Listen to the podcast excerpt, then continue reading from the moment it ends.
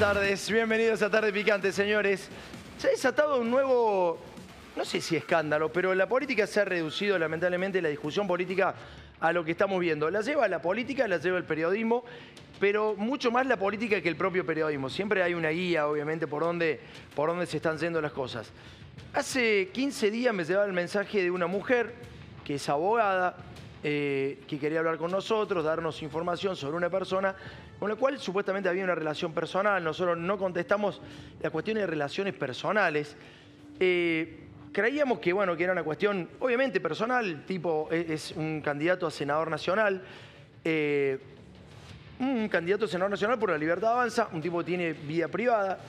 Aparentemente lo que él dice es que esta señorita digamos, básicamente le pagaba para tener sexo. La señorita dice que no, ella es abogada.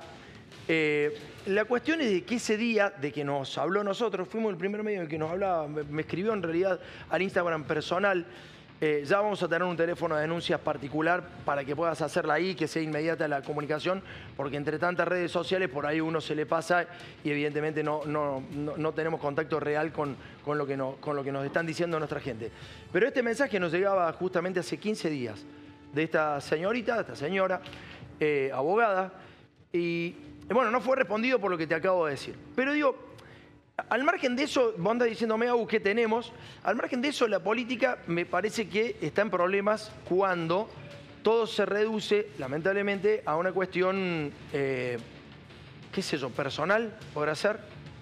Eh, a, ver, ¿hay violencia? Sí, hay violencia, claramente. Sí, sí, Poncha, vení, vení. Eh, ¿Hay violencia? Sí, claramente hay violencia. obviamente que hay violencia. No sé si esto digamos, cuántos dirigentes políticos lo serán, no lo serán.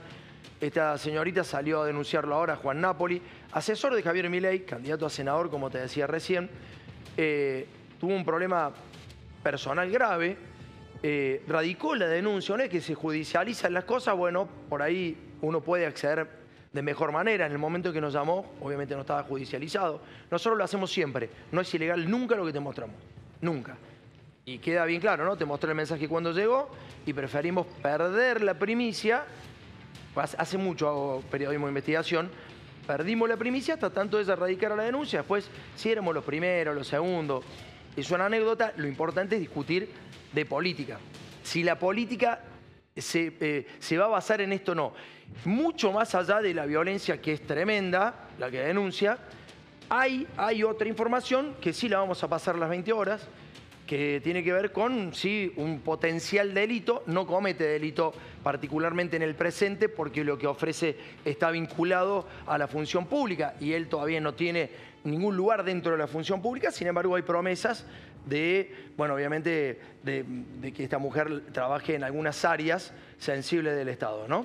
Eh, este es Juan Napoli, mira, Juan Napoli es candidato a senador de la Libertad Avanza por la provincia de Buenos Aires, presidente del Banco de Valores Sociedad Anónima, presidente de Valores AFISA, Secretaría de Mercado de Valores, presidencia, bueno, de, Nápoles en Inversiones, Consejo Directivo en ADEVA, Consejo Directivo en FIAP, asesor de la presidencia de, bueno, y ex vocal titular del Club Atlético River Plate también, eso también. Bueno, ¿qué es eso? Es un candidato de, de Javier Milei, que pudo haber accedido a la a la función pública en la medida en que Javier Milei ganara, obviamente.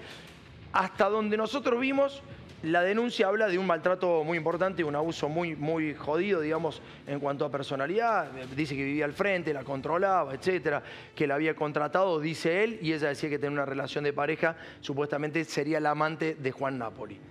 Eh, el tema es hacia dónde, hacia dónde nos lleva la política a discutir o hacia, hacia qué nos lleva la política a discutir, ¿no? Eh, esta chica declaró hace un ratito, cada vez hay más gente que nos da los audios. Ahora dice, esta chica que nos lo dio Melconian, que, que lo audio Melconian me lo dio ese señor, a quien no conozco, nunca tuve relación. De, hecho, hoy le mandé los primeros mensajes hace tres horas. Me contestó rápidamente, le dije, mire, soy Tomás Méndez, sí, lo conozco. O sea, está claro, después lo vamos a mostrar al celular para que quede claro que con el señor no tuve ningún tipo de relación. Pero sí me pregunto, porque en un ratito va a venir la chica, va a venir la abogada a las 20 horas. Sí me pregunto que si vos mentís en una, ¿por qué no podés mentir en dos, en tres o en cuatro? ¿Y qué te lleva a mentir también? Pues eso es una mentira. Ahí está mintiendo, claramente. Y se puede corroborar muy fácilmente. Pero bueno, los medios de comunicación se hacen eco de eso y rápidamente, entonces, ah, fue Juan Napoli, fue Juan Napoli el que le dio a este, ah, bueno, y saltan todas las personas que estaban con Rial ahí. Yo, me tocó trabajar con una señorita que está ahí en el, en el staff y quería llevar como que Juan Napoli era espía y nosotros somos espías, ¿no? Esto. Mire, yo no soy espía, repugno esa actividad, la repugno absolutamente, pero imagínate si yo dijera de vos, Sofía, lo que, lo que me decían cuando te pusieron en mi programa y por qué te teníamos que poner. Es una locura. Yo no repito lo que me dicen los otros. Yo soy periodista e investigo. Pero si yo dijera lo que decían de vos lo que, cuando me dijeron que teníamos que laburar juntos, somos periodistas, no podemos basarnos en lo que nos dicen o en lo que creemos o en lo que queremos. Por ahí ella quiere que yo sea espía para deslegitimar todo el laburo que se hace. Bueno, es, lo que ella quiere. Lamentablemente eso no da con la realidad. Y es lo mismo que le pasa a los operadores que tiene el periodismo de un lado y del otro. Es lo que el periodista quiere o cree querer para que el político que uno apoya le vaya bien. Y eso está mal. Es, como si yo ahora te dijera que Melconian ahora es bueno porque está con masa o que, me, o Melcoñán ahora podría laburar eh, con masa bien tranquilamente porque lo que dijo no es absolutamente nada. Eh, ¿Querés ir con el Melco Gate? ¿Querés escuchar lo que decía la, la señora? Mintió, absolutamente mintió. Después un ratito le vamos a preguntar por qué, acá en vivo. Dale, vamos y yo estoy en algo raro. Y no es así, es mentira. Vos, eh, me lo comentaste antes cuando charlamos, antes de que salieras al aire, y recién lo acabas de mencionar, por eso te lo pregunto. Dijiste recién, antes de que ocurriera lo del Melcogate. Sí. ¿Qué sabes de eso vos? Ustedes saben quién lo filtró. No. No. No. Lo filtró Juan Ignacio Napoli. Perdón. ¿La gente de Juan Napoli? No, Juan Ignacio Napoli filtró los estaban judicializados. ¿Juan Napoli? Sí, es un traidor. Ahí tenés perdón, Juan Napoli fue el que filtró los audios de Melconian? Sí. ¿Estás segura de lo que está diciendo? Sí, obvio. ¿Cómo los consiguió? Claro, ¿cómo, ¿Qué sabes? Claro. Bueno, eso es otra cosa. Bueno, acabas de decir que él te había dicho que tenía relación con gente de inteligencia. Por eso yo digo, yo estoy en inteligencia. Me parece que si tenés poder y tenés plata, lo sabés en dos segundos. No sé, digo, yo no, no, manejo esa altura de. Por eso estoy acá también. ¿Vos decís que fue una operación de inteligencia ilegal? No, yo no estoy diciendo eso. Yo digo que sé que él los filtró. Estaban son audios judicializados. Desde su, son teléfono, audios viejos. desde su teléfono envió los audios de. Yo sé que se los mandó un periodista y ese periodista los filtró. A ver, por la Constitución, Constitución sí, Nacional. Sí, es fácil no se puede saber. ¿Y, teléfono, ¿Y esto lo sabe o se está enterando ahora? Y yo creo que sospechaba y se está enterando ahora. Y por eso está Pero así. Si lo hizo con y el por teléfono... y, los, y los guasos que estaban al lado como están operando para, para más ahora y hay que limpiarlo Melconian, entonces la idea es que, bueno, claramente, eh, digamos, ah, no, pero vos dijiste que era de la AFI. Esa señorita que le pregunta eso, tiene el peor currículum, según el gerente de C5N. El peor de los currículum. De hecho, me le hicieron sacar del programa por unas, unas cuestiones que son, la verdad que no las corroboré, por eso no las digo. Entonces ahora ya no es Macri, ahora ya no es... Eh, eh, Juan Napoli, ahora ya no hay... ¿Quién es? ¿Quién va a ser al, último?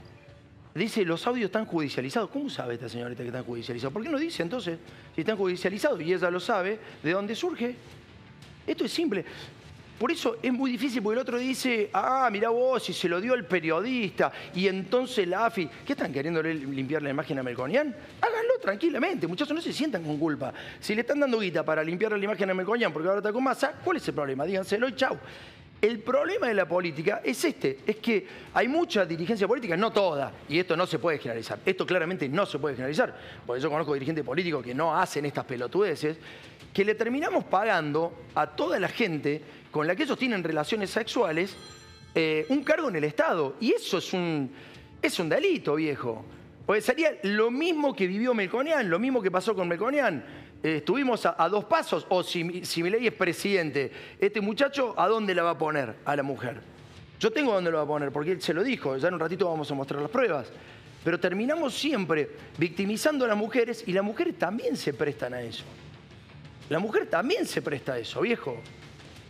La mujer sabe que se está cometiendo un delito al nombrarla, al hacer esto, a, prestar servicios sexuales a cambio de un cargo en el Estado. Che, yo no me quiero hacer cargo de la señorita de Juan Napoli. Ni tampoco de la de Melconian, ni de ningún dirigente político. Cada uno, si tiene guita, que se la banque de su bolsillo. Ni la de Insaurralde tampoco. No me interesa hacerme caro eso. Y si no, pónganlo como, mira, un dirigente político necesita un chofer, necesita un vehículo, necesita un celular y tres mujeres. Y vemos después si las pagamos o no. Pero blanqueenla. Y la mujer que vaya en ese, grupo de mujeres que prestan servicios sexuales, se están autodenigrando también. En esto se está reduciendo la política de los últimos tiempos. Se está haciendo, lamentablemente, política de esta manera. Y esta manera es la peor de todas, porque las reparticiones a donde Juan Napoli le ofreció entrar a esta chica tienen salarios por encima del palo y medio. No son reparticiones en donde evidentemente tienen salarios bajos. Sabe Napoli que no la puede bancar a toda esta situación y se la pasa al Estado, se la transfiere al Estado. Eso está mal. Vamos a la mesa. ¿Cómo están? ¿Todo bien? Buenas Muy tardes. bien, buenas tardes. ¿Cómo Tomás? Bueno, nada, eh, se, se está poniendo fea la cosa, ¿no? Va, la discusión, ¿qué es? Es una discusión. Hay temas más importantes que este. A mí, el tema yo lo vi, que yo- a mí no me interesa nada de esas cosas. Lo digo, me produce una- un malestar muy grande que este tipo de cosas tenga tanta, tanta dimensión, que esa señora que no conozco si es abogada, no es abogada, y además la reacción que tiene eh, Juan Napoli, que la ataca, que bueno, me parece un vericuetos difíciles. Nunca se vivían tan naturalmente en la política, ¿no? Nunca, Nunca- era, nunca normal esto. Esto ha hecho ¿Por qué que aparecido. ¿Es una moda? ¿Qué, qué carajo No, es esto? eh, no, es una forma de extorsionar, me parece, un chantaje. Juan Napoli hubiera seguido sin ser candidato de mi ley, estoy seguro, esta historia hubiera pasado de largo.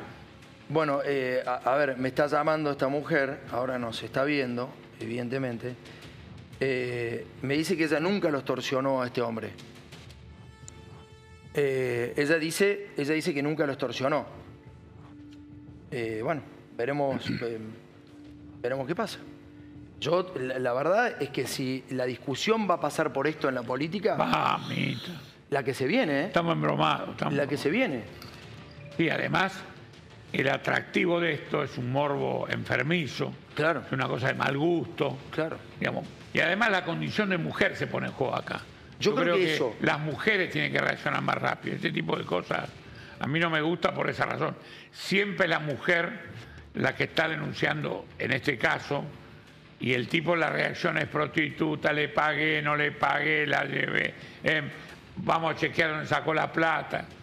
Y además él la, acusa de relaciones con jugadores de fútbol, yo escuché todo ese tipo de cosas. Eh, me parece de lo peor. Acá, me, claro, le, le ha ofrecido, nos está llegando todo el material.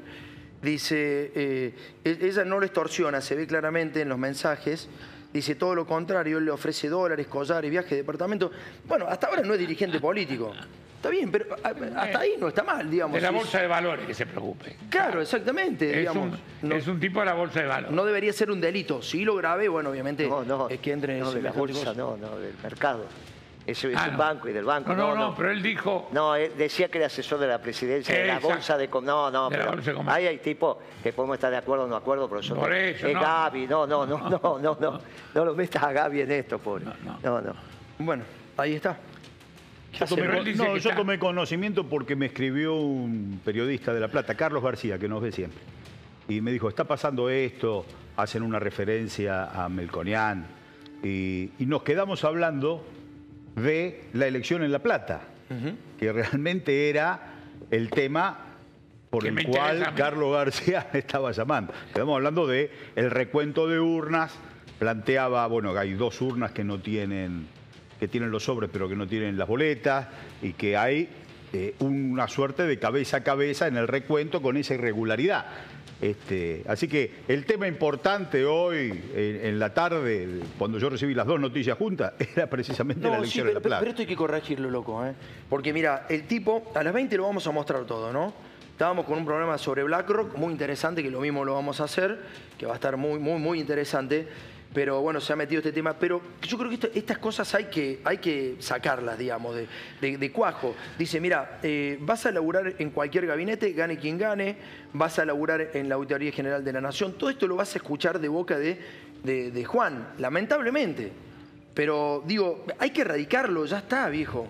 Ya está, sí, hay amenazas también, me, dice, eh, me, me dicen acá que hay amenazas muy fuertes. Bueno. Así que bueno, nada, eso. Hay que ganar las elecciones para cualquier cosa. Y, y estamos frente a un, un, eh, un escenario ¿Está bien, electoral. ¿Está bien incorporarlo Melcoñán?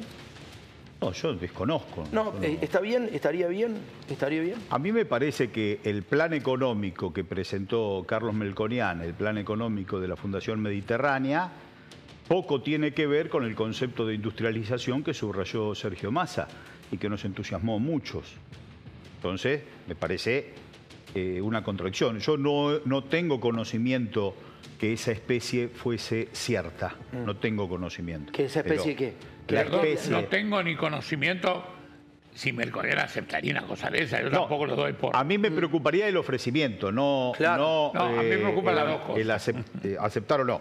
Pero si eh, Sergio Massa plantea un escenario de unidad nacional, bien, entra el señor Melconian en la unidad Entra nacional. la Fundación Mediterránea. Sí, entran todos los Está que bien. quieren entrar, está muy bien. ¿Cómo? bien. Para discutir el rumbo de la Argentina industrial, que junto con la unidad nacional propuso el candidato. Entonces, la Fundación Mediterránea, que tiene un vector eh, de especulación financiera y un vector industrialista, quizás sea el, el área industrialista el que tenga cosas para aportar. Bien. Sí, en realidad Melconian no, no presentó ningún plan. No, no es que presentó un plan. Eh, Eh, obviamente en los diarios se presentó Claro, ningún plan. claro. Si vos buscas ahora el plan de Melconian, no te aparece nada. No lo publicó, por lo menos.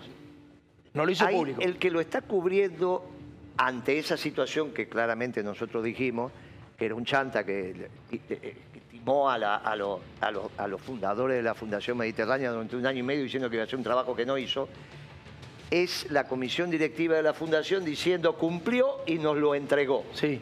Muy bien, si cumplió y nos lo entregó, no está publicado. No, no está publicado. Por lo tanto, no lo tiene ninguna fuerza política ni el No. pueblo argentino lo hizo parte del debate de la campaña, que es lo que él prometió. Él, él fue a exponer eso con, con todo el equipo de la Fundación plan. Mediterránea. No, pero no, eso fue una cosa, una suma, eso no es un plan. Eso es una sumatoria Bueno, de, situ- de De- situaciones que de pueden... medidas, no, un plan en bien, economía bueno. es un plan. Está bien. Tiene que empezar... Lo que él entenderá por plan. No, eh, bueno, por plan se enti- es un profesional. Por plan se entiende lo que se entiende. Sí. O sea, no es cualquier cosa un plan. Un plan es un plan. Se estudia en la facultad pero cómo hacer pero un capaz plan. que no lo publicó. Capaz que Muy bien. tiene. Si no lo publicó, no hizo parte del debate. Patricia Burley tampoco habló. Por lo tanto, él dijo que era para que el pueblo supiera cuál era la salida. No hizo parte del debate electoral. Si es un plan secreto que tienen, bueno, entonces es un problema. Claro. No tiene nada que ver con la arena pública. Eh, claro. Planes secretos pueden tener cuatro estudiantes de economía en este momento. No, por ahí no lo pueden mostrar. Por lo que te decía Mario recién. bueno, muy bien. Si no lo puede... Pero no dice la Fundación Mediterránea que lo tiene. Bueno, no lo este, pueden mostrar, probablemente. Tendría que decir la fundación, subirlo a internet y que lo podamos debatir. Si no lo está cubriendo y ya no son las empresas, porque en el caso de Aceitera General de ESA, que sí tiene un plan agropecuario, está publicado. Ciento y pico de páginas, te puede gustar más, menos, ciento y pico de páginas. Vos llamás, te atienden. Los tipos te lo dan. Está bien. te pregunta quién es de esta consultora, qué va a hacer, vamos a criticarlo, listo, lo que queremos. Ahí se lo mando. Te digo porque lo tenemos. Sí, claro. Y nos lo dieron. O sea, nos lo dieron a nosotros. Me lo dieron a mí. No es que se lo dieron. Llamamos, dijimos, mire, de tal consultora, usted dijo en el día, sí, cómo no. Vaya a la, a la secretaria de tal, que ahí le va a dar con la Fundación Multiplicar. Llamamos, el tipo dijo, se lo mando. ¿Y a la Mediterránea hablaste? Y no, nunca dijeron. Nunca te dijeron. no, nunca dijeron. Nunca, nunca dijeron acá está el plan. Yo hice un plan con nuestro equipo y lo publicamos. Lo hicimos en, en- en una- en- en un acto, lo subimos a internet y después lo repartimos Está bien. al que lo quiera. Probablemente Ahora- no quieren hacer público, ¿viste? O sea, son No, pero entonces no hace parte de la arena pública, Pero- no hace parte de la política. En esa Este amplitud que tiene la Fundación Mediterránea con eh, sectores del agro, sectores de la industria y sectores de la especulación financiera, yo sin saber con precisión el rol del señor Carlos Merconian, pero me lo imagino más cerca del rol de Domingo Felipe Cavallo en la especulación financiera y no, en la tarea industrial o agropecuaria. Hace rato que vienen lobeando por Melconian. Acordate que Pipi Francioni lo llevó a la casa de Cristina con Pia Stori y hace rato que, que estaban lobeando con Melconian. La verdad que Melconian dice en ese momento Francioni que estuvieron tres horas y media reunidos. Que entraron primero los tres, los cuatro, y que se tuvieron que retirar y dejarlo a Melcoñán solo con Cristina. Pero, pero si es para discutir, está bien. Eso no significa que haya unidad de Yo concepción. no veo bancos en la Fundación Mediterránea. Yo tampoco. Yo, yo no hay, Yo no hay tampoco. vector especulativo No. rentístico. No, yo- Ban- yo tampoco. bancos no, pero conceptos de especulación financiera el basado, problema es que eligen mal. pero basado en algo que es incontrastable, la estatización de la deuda Por privada, donde tanto Caballo como Melconian, le hace Fundación Mediterránea de ayer y hoy, Bueno, estuvieron en ese yo toque. te cuento eh, eh, qué es lo que hicieron, que hizo ahora el gobierno. Ustedes no tienen por qué, porque es un tema muy específico. Sí, y, y dame un segundo para, para contestar un poco y debatir sobre eso. ¿Qué, ¿Cuál es la obligación ahora del importador cuando nacionaliza la mercadería? Tiene que hacer un depósito en el banco de los pesos, que se van a indexar por el dólar oficial. O sea que si vos multiplicás por dos el dólar oficial, ese depósito va por dos. Eso va camino a esto que vos acabas de decir, pero no hay otra alternativa. ¿Qué va a hacer el Banco Central con los 43 mil millones de dólares que hoy tenés de deuda comercial? Como no tenés los dólares y sí tenés los pesos, lo que haces es tomar los pesos y vos te vas a hacer cargo de la deuda. No tiene otra salida, ni Massa ni ningún otro gobierno. Salvo lo que dijo Melcoñán, el dueño de reservado, que me contaron clientes, que dijo, nosotros no nos vamos a hacer cargo, va- vayan a cobrarle eso a Massa. Esa es una respuesta No. que casi le pegan dos trompazos en el momento. Sí, claro. Está bien, porque vos imagínate, bien, no hay otra alternativa. Por eso, ahora el gobierno, con estos depósitos, obviamente que eso no salió de la cesera del gobierno, salió de los propios bancos. Porque si vos sos importador y no tenés la plata para la importación, te la presto. Total, me la devolvés en el mismo momento con un depósito. Con ese depósito compro el ELIC.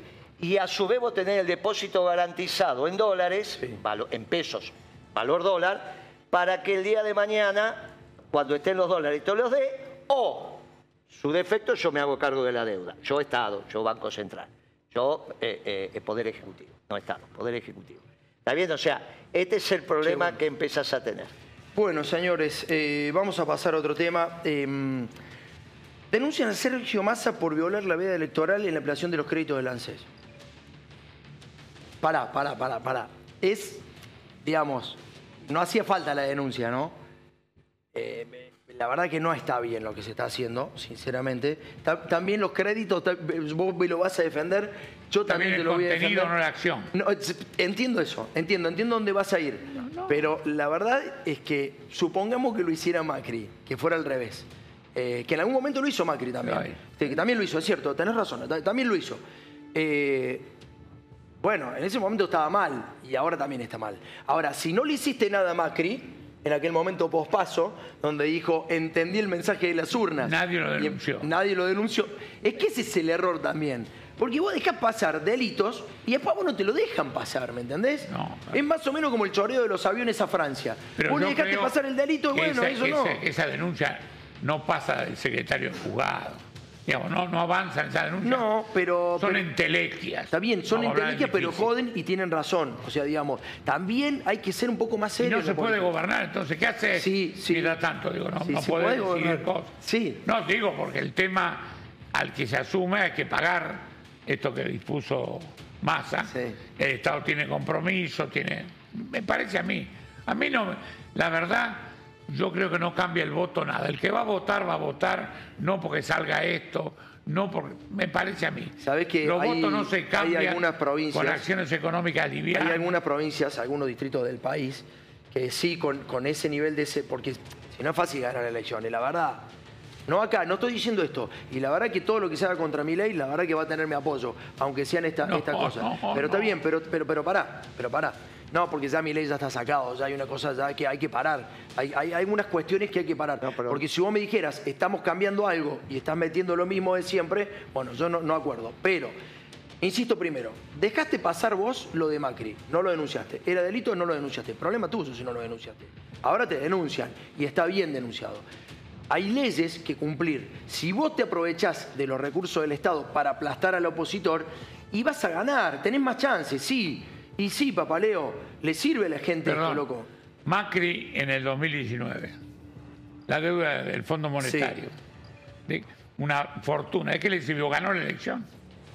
Perdió Arruinó por el país. ¿Eh? Arruinó el país y no ganó la elección. No ganó la elección. No, no, yo no creo. No, pero, pero lo, lo- ¿cómo ajustó el recurso al último? No, esto está en la ley electoral, es una ley que, que hay que ajustarse a derecho. Que como supuesto, toda ley, hay que digamos. ajustarse a derecho. Sí. Lo cierto es que en la Argentina las leyes electorales también operan en la coyuntura. Eh, en otros países no, en, en países centrales y en países periféricos. qué sé yo. En México, por ejemplo, el tema de la ley electoral es imposible de violar. Sí, Hay sanciones muy grandes, lo tuvo Calderón, por ejemplo, Sí. en, en el PAN hizo un anuncio y se, se levantó el, poder- el- el- el- el- ¿Y está mal eso para no, vos? no, está bien, está bien. Mm. Pasa que hay una cultura de respeto incontrastable a la ley electoral. También volvemos a lo mismo, ¿no? Cinco meses y medio de elecciones y no poder tomar medidas en, el- Claro, en los claro. cinco meses y medio, muchachos, es irracional. Por eso hay que definir, ley, hay que definir qué queremos y, y sancionar la ley que nos Y sí. permita el objetivo de lo que queremos. Ahora, ¿queremos bipartidismo? Sí. ¿O no? ¿O no? Pero, ¿Por ejemplo, no, pero si quisiéramos bipartidismo, pero por ejemplo, si queremos bipartidismo, ¿por qué tenemos este proceso electoral? Que atenta contra el bipartidismo. Entonces, eh, eh, tengamos la ley que nos ajuste al consenso que hemos generado Ah, en el hecho, ámbito político. Porque eh, no se discute el objetivo y no se discute el instrumento. Entonces, cuando el objetivo va para un lado y el instrumento para el otro, ap- aparecen estas cosas. Vamos con los tweets de los dirigentes políticos. Hablaba Spert. Vamos con Spert. Dice, ya se lo dije a Majul Luis. Ah, bueno, en su programa de radio, bueno, no sé cuánto, ahí a Massa le cabían las penas del artículo 133 bis del Código Electoral Nacional, etcétera. El problema es que el artículo 64, Quater, eh, habla solo de paso y primera vuelta. Así que, ah, mirá, claro, está bien. Está bien, es cierto. Claro, no habla del balotaje. Ahí está.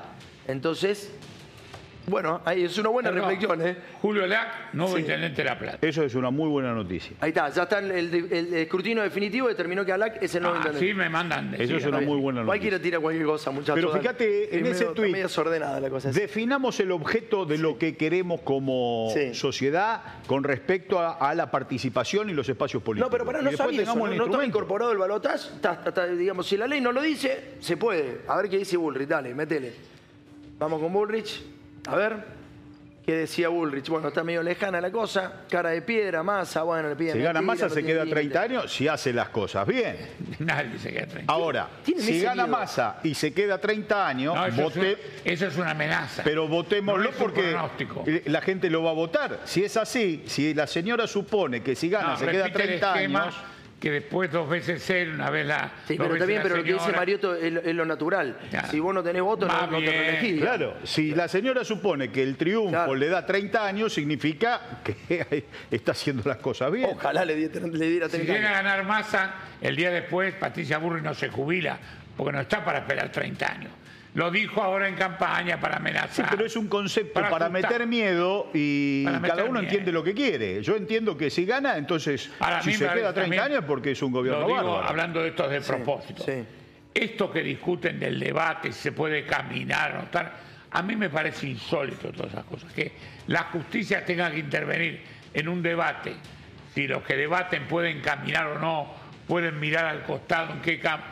Me parece. Estás hablando de la regla del debate. Todo. Le pido por favor un poquito de orden. Perdón, Me mezclada con cuesta estas mucho. cosas electorales. Sí. Hay legislación que no tiene ningún sentido. Sí. Ningún sentido. Bueno, Volviendo a lo de los Está bien. 30 años, la posibilidad sería que reindustrialice la Argentina. Y entonces eso es muy interesante, porque se está instalando el eje de la reindustrialización. Y se termina el eje de la Argentina postindustrial. Entonces va a ser la Córdoba que todo añoramos, la adopta, pero que sacaba un auto con 95% de pieza argentina y que ganaba carreras en Europa. Esa, esa Córdoba es la que uno está añorando, lo igual que el cordón industrial de Rosario. Se termina todo esto. No había panadería en la Argentina que no tuviera un horno hecho en Rosario cuando era eléctrico, ¿no? Sí. Era eléctrico. Entonces, queremos volver a, a pocos kilómetros de Rosario, ahí a un paso se hacían los vagones. En Córdoba se, se llegaron a hacer, se llegaron a hacer hasta las, ma- hasta las máquinas, dice. Se llegó a hacer de todo, se reparaban. se- Esa Argentina, lo que era Tucumán con Tafí Viejo, la Argentina industrial es otra Argentina que la vivimos, acá la vivió él, plena, la viví yo, la colita, ustedes no la vivieron. La lo que máximo que vivieron ustedes es el intento que hicimos nosotros en la década ganada. Pero es muy triste ver lo que vos estás diciendo, los vestigios de lo que vos estás diciendo es triste. Claro. Yo Tanto en cuando veo, Tucumán la- como en Córdoba como en cuando veo el. Es esqueleto de Ditela, Imagínate. es acá nomás. El esqueleto Te de cuento- te Ditela, que hacía de una- laderas al Sean Ditela Te que cuento anda. una anécdota del, y, y con esto cambio de tema. Te Sí. cuento una anécdota de, de la década ganada. Voy a- a- a- al esqueleto que vos decís, del otro lado del riachuelo. Era el complejo industrial más grande de Latinoamérica, el más grande. Entonces estaba un señor ya con bastón. Estaba el señor con bastón, sabe que voy yo, entonces se arma una reunión interesante. En Ditela. En- a la propia fábrica, en la propia fábrica. Entonces eh, empezamos a hablar, la posibilidad de reabrir la fábrica, que finalmente. Y entonces el hombre dice, secretario, le puedo contar una anécdota así.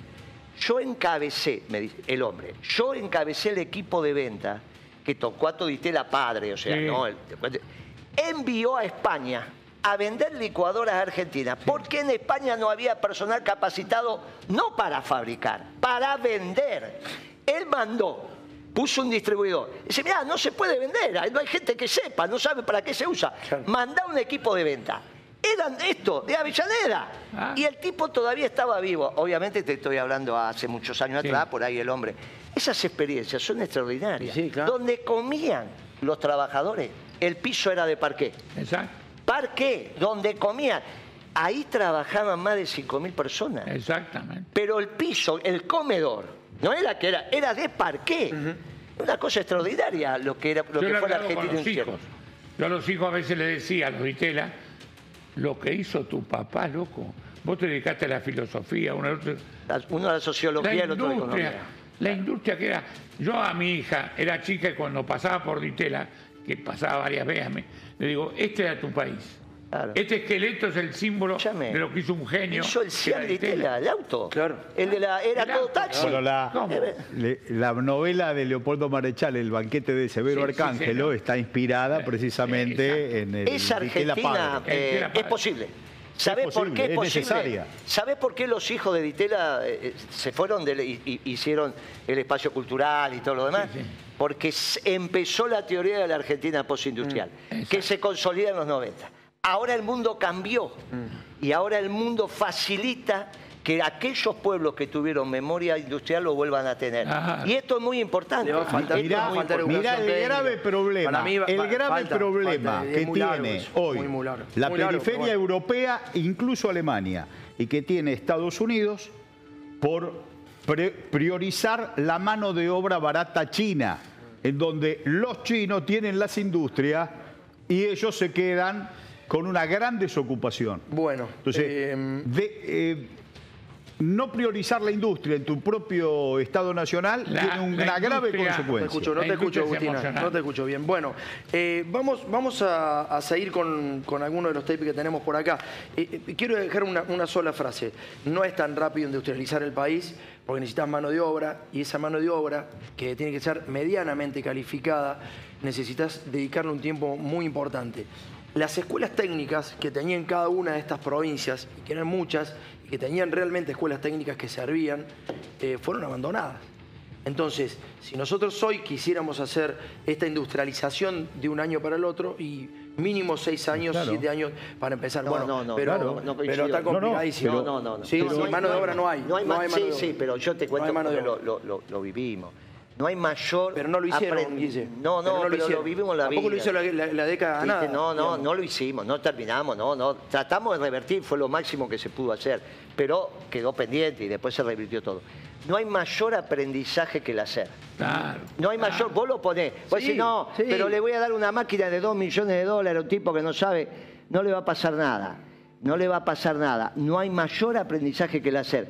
Sí. Y no, cuando eso sí, se pero sabe cuando vienen la- las empresas brasileñas, por ejemplo, cuando Fiat decide ir a Córdoba, Ibeco o alguna industria metalmecánica para el agro, que vinieron a Córdoba, lo primero que preguntan los muchachos, para, para, para que no vas, porque la competencia en general es con Brasil. En general te chorean los ingenieros, todo de Córdoba, algunos, algunos van al INVAP, se forman, eh, pero en general te chorean los ingenieros. Eso era, era, siempre era así, digamos, ¿no? Te iban, te buscaban los mejores, y si no vivían en Brasil, vivían en Córdoba. ¿Por qué? Porque la disputa estaba ahí, estaba en cuánto era el, valor del salario, estaba en cuánto estaban los sindicatos, cómo se podía hacer arreglo con los sindicatos o no. Si los sindicatos estaban muy duros en, Argentina, los tipos se preferían quedar en Brasil. pero también se hablaba de la formación. ¿Por qué? Porque los tipos decían, yo no le voy a dedicar un año a los empleados para formarlos si el tipo no tiene una mínima formación de base. Por eso, las estructuras de las escuelas técnicas en Córdoba, que eso fue el radicalismo, ¿eh? Eso fue el radicalismo, muy fuerte el radicalismo. Muy, después de la Sota lo desbarató. Sí, pero no, no, de la porque Sota lo el hizo 90. mierda eso. ¿eh? El 90, cuando la Argentina opta Claro. por destrozar la industria, inmediatamente se desaparecen las escuelas técnicas. La escuela técnica Bueno, de las pero es bueno, un plan sí. sistemático. Y sí. Perdón. Eh, Bueno, eh, entonces, yo coincido con lo que vos decís. Sí, pero la, era- la escuela técnica de Atucha se, eh, criaba conejos. En- en- a partir de los 90, cuan- con, los cambios de planes de estudio. Claro. Entonces, es imprescindible volver a la Argentina industrial. Paralelamente, yo comparto también con Guillermo, Claro, el hacer que te va formando Claro. y inmediatamente hay que recuperar las escuelas técnicas. Lo dijo más en campaña, Sí. la, la recuperación de las Te escuelas técnicas, porque cayeron junto con la caída de la industria. las motos. Claro, Cuando bueno. marcha la gente sobre la ciudad de Córdoba, las primeras imágenes que aparecen por televisión. Eso fue en el 69. ¿Hace sí, cuánto? no señor. Ah, no, ya sé. Eso- No, pero eh, lo que vos 50 contás, todo, ¿eh? escúchame, lo que vos contás de Ibeco, que es verdad, es en plena globalización, incluso se estaba yendo la Fiat de Italia. Porque la visión era, no te olvides que terminan comprando la Chrysler. Sí, claro. Y, y incluso hay- hubo todo un debate porque hasta la Pirelli se iba de Italia. Entonces, ese es el mundo de la globalización. Eso se terminó. Lo que pasa es que ahí viene el tema geopolítico. Se terminó. Sí, claro. Y eso, Está el tema geopolítico para que se termine realmente para bueno, Argentina. pero eh, ahí viene la, Bueno. la capacidad del gobierno de entender que la globalización se terminó y la confrontación es nacionalismo versus globalizador. Sí, ojalá que lo Yo entiendan. te cuento Ojalá una que lo entiendan, experiencia que la viví yendo al Festival de Cine en el 92 de Berlín. Vamos, y en las, en las calles, en los aeropuertos, durmiendo montones de gente, había caído el muro de Berlín. Claro, tres años antes. Que venía de la, digamos, del, del bloque soviético, de lo que había caído. Trabajadores calificados, lo que vos hablás, no vendedores de limones Claro, en la Puerta de claro. Eran trabajadores calificados. Poznan, los lugares, lo que t- significaba como industria, eh, o cuidado, Alemania del socialismo era un alto desarrollo, casi el más grande del bloque socialista, Se, impresionante. se logró estigmatizar también ese tipo de, laburo. ¿eh? Ojo, porque también tiene que ver con lo cultural. Se logró estigmatizar el tipo, ese tipo de laburo. Claro que sí. cuando vos tenías, claro que sí. Cuando vos tenías las escuelas técnicas, Claro que sí. los tipos no solamente salían formados, sino que además salían con el... Me se me pone la piel de gallina, pues salían Sí, con señor. el entusiasmo para Exacto. laburar ahí. Sí, y sí. era como el médico, loco. O sea, Claro. yo laburo en Fiat, laburo en Renault, laburo en la Fuerza Aérea, laburo... Entonces, los tipos era como que lo sentían como el laburo de un médico. Ahora, un tipo que está medianamente calificado, ¿qué te dice? Vamos a laburar Fiat. Anda vos a laburar Fiat. Yo no voy a laburar Fiat. Y eso que les mata tiene unos salarios de la puta madre. Sí, sí. Vos te vas a las líneas de les Sí, mata y es de la arriba del ¿Cuál palo es, hasta el, los 500. cuál es el problema ahí? Que se desordenó, Exacto. que no fue en la década ganada, fue al final eso. En la década ganada no. Se década desordenó la relación. Es cierto. salario en lo privado y salario en lo público. Es cierto. Por eso vos acabás de decir, a cualquier organismo de esto un millón y medio de pesos. Y en el sector pues, privado ganar un millón y medio No, de no pesos. gana bueno, nadie. En la línea de Maca. En la línea de decime acá quién gana esto, en este No, canal no, por nada, eso. nada, Yo me por eso. acuerdo de joven, yo iba a tomar mate con un tipo que tenía un balancina en el garaje. Y la charla con ese tipo era en el diario ir a ver la linotipo. El gráfico trabajando en la linotipo. Bueno, todo. Era Tendrá que emocionante. hoy con, ¿O no? Con Sabían todo. la informática, la robótica, Exacto. el mundo digital, la inclusión digital, la opción de trabajo es infinita también. Claro, Muy bien. Es Muy bien, infinita. muy bien, es al revés, es infinita. Muy bien, muy bien. Entonces, es imprescindible volver al matricero y al programador. Exacto. Ah, lógicamente. Claro. Ahora, en nuestra época, con pequeñas medidas, lo- los matriceros, los molderos, Claro, lo- eso. terminaron con seis meses de pedidos, de atraso. Eso es cierto. Yo tuve que volver a abrir las matrices y los moldes cuando los- las cámaras de los patronal me dijo, mire, no damos más abasto. Fue tomar dos o tres medidas para que brotara. Exacto. Llámenlo, Y llámenlo. entonces, el concepto de energía, el concepto de energía Es clave. Por supuesto, la eléctrica y el gas, ese descubrimiento maravilloso de vaca muerta con, con un eh, con un ducto que conecte todo el país, nos permite la posibilidad de soñar con esa Argentina en corto plazo. Amaya, Te hago una corrección, porque eso es galucho. El verdadero gas de la Argentina es offshore, donde estuvo siempre. Bueno, Galucho se equivocó. Apañado por una decisión política. El verdadero patrimonio de energía fósil de la Argentina es el offshore. Y a vos te tienen que quedar amigos de IPF de aquella época que te van a ratificar lo que estoy diciendo. Hablando, Yo lo que digo hablando con De todas formas, ese ducto Los ya dos está, también, los ese dos ducto también. está. Pero imagínate lo que es lo otro. Pero ¿no? el, ducto, el ducto ese, mira, lo explicó Julio Devido antes de ayer. Nos lo dijo claramente. Está bien tener el ducto, está bien tener el gas. Ahora, la mayor parte de todo, de, de todo ese componente va a terminar en Brasil. No, no. El eh, eso está mal. Está bien lo que Julio Brasil. El ducto está, bueno, ahora tiene que unir las 24 provincias, como hizo Julio Devido, con la red interconectada Bueno, nacional. por eso, está bien. Y entonces, Pero ya empezó el ducto, te quiero decir. Ahora, que vaya el ducto a Bahía Blanca para subir el gas a un bombín y, y llevarlo al exterior, no nos Depende de sirve. una decisión. No, pero no Eso nos no sirve. sirve. El trabajador Claro. industrial, mira lo que vuelvo yo, psicológicamente es un ser libre. No hay menos alienante en la industria. Yo veo, Y, y los sindicatos son de otra cuando calidad vos de veas un tipo actualmente que trabaja, es alienado, eh, en, en, ¿por con qué decir? Porque laburan pocas horas y, Pero, y en equipo. El y trabajador en industrial equipo. ve la determinación, el tipo que pinta un auto a soplete o no, o manejando una máquina, vive un estado de libertad y de trabajo. Es emocionante eso. La industria salva al hombre también. No hay duda.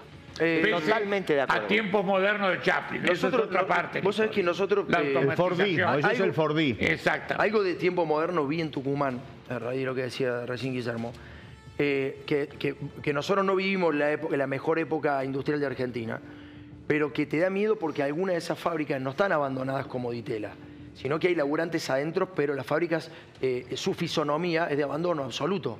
O sea, es, es de un nivel de precariedad, un nivel de precariedad que vos decís, esto no puede estar funcionando. Y está funcionando, y hay laburantes ahí adentro. Y se cae el techo y los flacos siguen adentro y, y- y, ah, sale un lesionado, yo lo he visto en Tucumán. Salen lesionados, van 15 tipos, lo, lo- lo asisten, sigue. Es, una- es un horror, es un espanto. Y bueno, loco, los Sin ingenios- servicio. Igual Ditela- hoy la fábrica de Itela parcialmente trabaja haciendo heladeras. Al menos en nuestro gobierno se reinauguró la línea de heladera, etcétera, etcétera. Esto digo porque la tiene Newsam, al menos la tenía hasta hace un año atrás, no sé, calculo que la debe seguir teniendo, pero no todo, no todo. Ese complejo industrial, vos pensás que el PBI argentino en los 60 era mayor que el brasilero. ¿eh? Claro, claro, claro. Hay que volver a esa Argentina, muchachos. Sí, y si le ojalá. toca a Massa, bienvenido. Sí, Ojalá. ojalá. Un periodista me preguntó, ¿y usted le cree a Massa? Y yo le dije, prefiero creer, como en la selección, ¿viste? prefiero creer. Bueno, señores, vamos a ver qué decía Milei hoy. Volvió con la idea de dolarización. Nada, la boludez de siempre. En esto estamos, estamos como empantanados. Hay que salir, dale. Javier, ¿cómo está? ¿Todo bien? ¿Te podemos, te podemos saludar? ¿Todo bien? Quería preguntar. Sí, dime. Te podemos preguntar, tema de dolarización, está pendiente a ver qué es lo que va a pasar después de la relación con Macri. Para nosotros la eliminación del Banco Central es una política de Estado que es parte fundacional de nuestra visión, por lo tanto eh, no se negocia bajo ningún punto de vista. Desde Juntos por el Cambio, Patricia Burri y Macri se manifestaron en contra, eso no se negocia. Bueno, pero a ver, nosotros tenemos diferencia, por eso hemos ido en, en- en- en- en estructuras distintas, así que, que es natural. Y ellos lo que me brindaron fue una- un apoyo incondicional. Obviamente que, que no, no estamos en todo de acuerdo, o sea, tendremos 90% de coincidencias, en algunos otros puntos no las No tenemos. están de acuerdo, Javier. Bueno, por ejemplo, el tema de la eliminación del Banco Central. ¿Habrá levantado Milei, che, después de todo esto? ¿Habrá No levantado no. no habrá? La verdad vari- que vi, vi varias encuestas. vista de la- Vi muchas encuestas, vi muchas encuestas. Algunas no veo ninguna. cercanas No al gobierno. No, está bien. Y, y la verdad que hace bien y le pegaste, está, está bien. Digamos, la anterior le pegaste.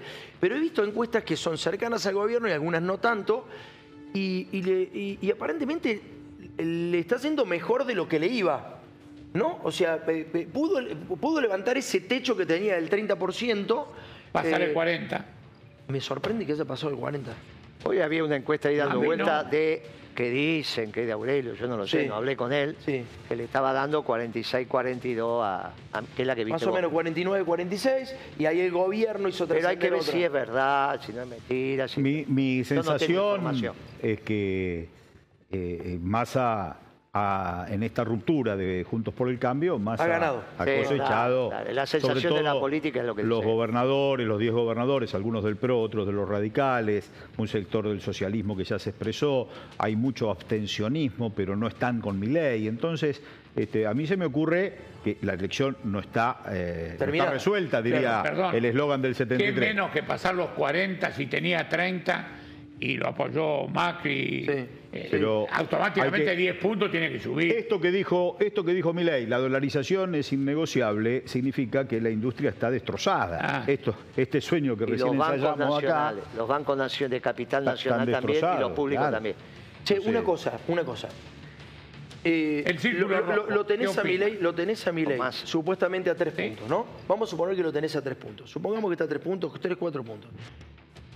El debate anterior, que fue un, fue un perno, que fue aburrido, Sí. midió casi 50 puntos. O sea, casi como la final de la selección argentina. Si vos estás a tres puntos, no sacaste la diferencia necesaria para ir a un debate con tranquilidad, con todas las medidas que tomaste. Sí. No lo hiciste desde la política, a esto me refiero, ¿no? Desde la política ya no lo pudiste hacer. Milei tampoco pudo levantar desde la política. O sea, todo lo que, lo que propuso Milei desde la política, lo que pegó, pegó y ya está, digamos, después es inexplicable. Ya pagó. Exactamente. Lo de Massa sigue garpando, sigue metiendo medidas, pero lo que va a construir desde la política hasta esta semana es lo que construyó. Si el debate define, si el debate define la elección, No, No. el debate ¿No? refuerza el voto. Los debates refuerzan el voto. ¿estás seguro? Yo estimo que sí. no ocurre una Mi análisis ¿no? sobre eh, un debate es que el, el debate refuerza el, el voto del ciudadano o la ciudadana que ya ¿Por qué lo una en el caso de Patricia la hundió. ¿eh? Claro, Pero. Claro. No, no, pero había, Sí. había otras opciones, ¿no? Ahora en un debate de balotage, na- nadie va a definir el voto en el debate. Eh, Sí, tampoco lo levantó Bregman, eso es lo que querés decir. Sí, Digamos, Bregman estuvo muy bien. estuvo. Levantó, no un poco, voto, levantó un poco Schiaretti porque se tuvo un rol, No, de. Un rol de gobernador, de, de Bueno, hombre pará, que tenía pará, una diste en el clavo, responsabilidad. di- diste en el clavo, ¿eh? Levantó tres puntitos que ahorita ahí, Sí, ¿eh? sí, porque eh, eh, Dos digamos, puntitos y medio, era el menos sí. conocido en el ámbito nacional, por supuesto muy conocido en Córdoba y la zona centro, Sí. pero el menos conocido en el ámbito ser que se nacional. hizo conocido, y, más que... Pero y se ¿sabés lo que mostró como pasa? una No, no. alternativa seria. Aumentó tres puntos en un universo de muchos puntos. Claro. Acá estás hablando que el 90% está decidido. Claro. 44, 49. Hay en los 10 puntos sumar 3, cuesta. No, y aparte, seguramente vamos a ver a un masa clásico, mesurado, No le queda otra, ¿eh? pero es lo que, No le queda es lo otra, que tiene que viene, ser eso, es sí. lo que viene Haciendo. expresando. Pistas. Y un Milei que eh, cuando se le cruzan los cables es el, el Milei clá- clásico, el Milei de, de la motosierra, y cuando trata de ajustarse al libreto intenta hacer un Milei... Y los cierres de campaña Este, para serio. mí son más importantes que el debate. ¿Sí? ¿El cierre de campaña? Lo que muestre cada uno, porque ahí muestra lo interno, ahí muestra tu, tu índole. En el debate vos vas a debatir con el otro. Bueno, el cierre de reglas. Patricia fue nefasto. ¿Eh? El, el cierre de Patricia fue Por nefasto. eso, por eso, Es esa imagen... Y había mucha- se que notaba que había no angustia. hace, a Sí. que Milei no hace el mismo acto que hizo ¿No? en el Movistar. ¿Qué- qué crees que va a hacer Milei? Porque tenía sensación de que ganaba en primera vuelta. Lo hizo con una, una soberbia. Va a ser más medido esta vez. Bueno, va a ser más, bueno, me- bueno, más mesurado. Probablemente. Che, vamos a ver qué decía Massa sobre el debate. A ver, dale, lo escuchamos.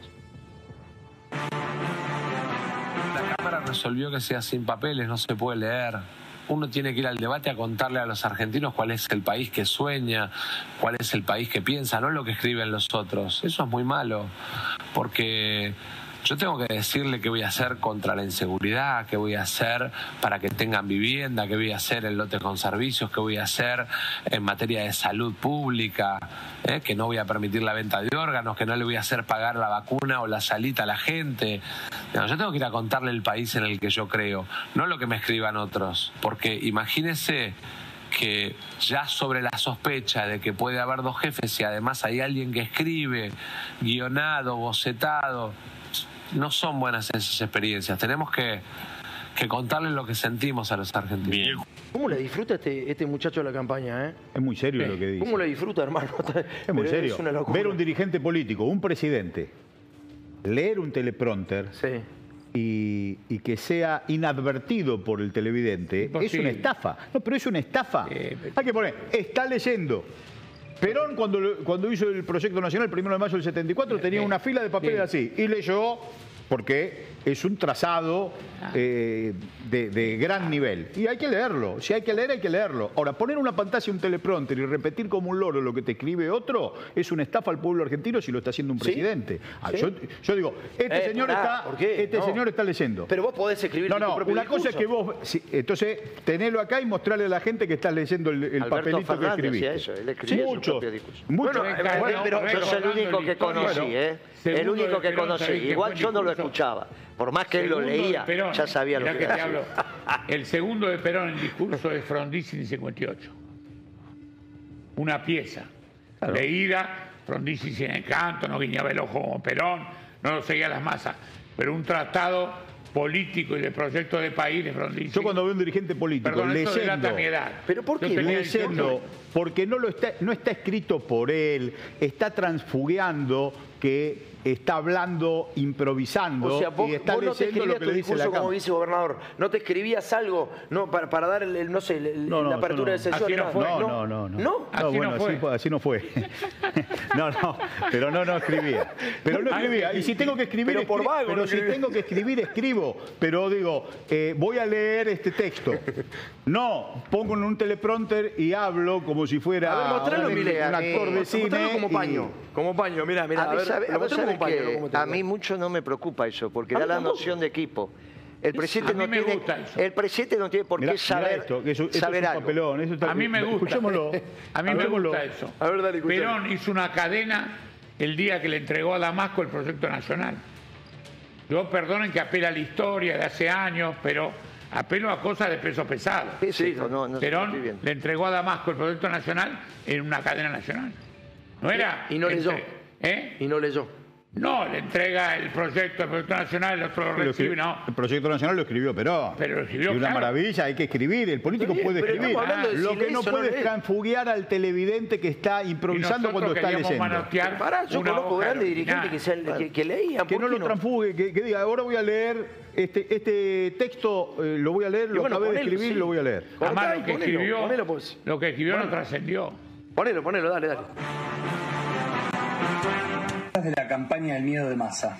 que es humo, como todo lo que hace masa, porque conmigo sigue la educación pública, pero no con Baradel en el medio sacándole días de clase a tus hijos.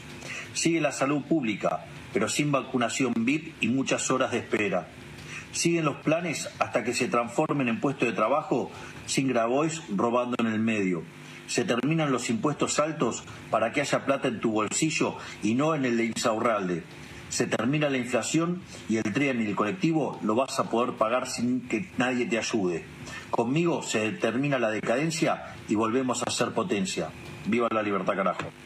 Bueno. Esta esquela se terminó de imprimir en los talleres. Es- está leyendo todo, es muy cita. feo. Bueno, está con Es anteojos, es obvio, por eso, porque no lo siente.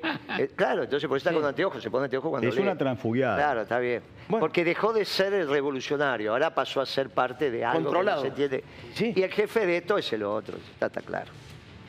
Y ahora, quizás esto le si empieza a dar, le empieza a dar algunos votos y lo empiezas a reflejar y decir, mirá, tipo se tiró al medio, mirá qué bien, ya no es ese loquito, qué sé yo. Para sumar votos no le queda otra, ¿eh? No, no, por eso. O sea, para sumar otro no le queda otra que ser eso, ¿eh? Ahora, en el momento que el candidato oficialista lance la gesta de la reindustrialización, ahí conmueve al pueblo argentino. Porque el reindustrializar es una gesta, por todo lo que estuviste sí, diciendo vos. sí. Ojalá, ojalá. Si él la larga, si él la lanza, eso conmueve al pueblo y, y vas en otro lugar. Vas de- Ojalá. en otra dirección. Lo que viene no después del 22, de- del 19, perdón, del 19 es tan apasionante, con el resultado electoral que hablamos. Sí, ¿no? sí. Eh, se abre, eh, un se va a vivir, yo le decía ayer a él, un enero y un febrero, eh, bueno, en- enero y febrero del 74 lo que fueron. Pará, pará. Un ene- ¿Vos, vos decís que va a haber un enero y un febrero muy bueno? ¿Eso estás diciendo? No, muy bueno no económicamente, el movimiento, los nuevos gabinetes, Muy los nuevos dinámico. planes. Ah, dinámico en términos políticos. Va a estar la política en el claro. escenario, aunque juegue la Ojalá selección fuese bueno, argentina. pero lo que va a haber es O sea, este habla de... definiciones. Pero ¿cómo? Claro, y está además una, una tras otra, porque venimos de una crisis muy los grande. perfiles, quiénes son los ministros, Claro. qué se va a hacer con respecto a la Se energía, qué se va a hacer la con Copa respecto a la se producción. de todo la gente porque va, va a ser el destino del país. Sí, ya- porque además ya. el- la votación tiene esas características. Hoy se está Estamos en el fondo del mar. Señores, nos vamos a ir. Está Víctor Hugo del otro lado. Gracias a todos por habernos seguido. Hasta las 20 horas. A las 20 lo espero. Dale, vamos.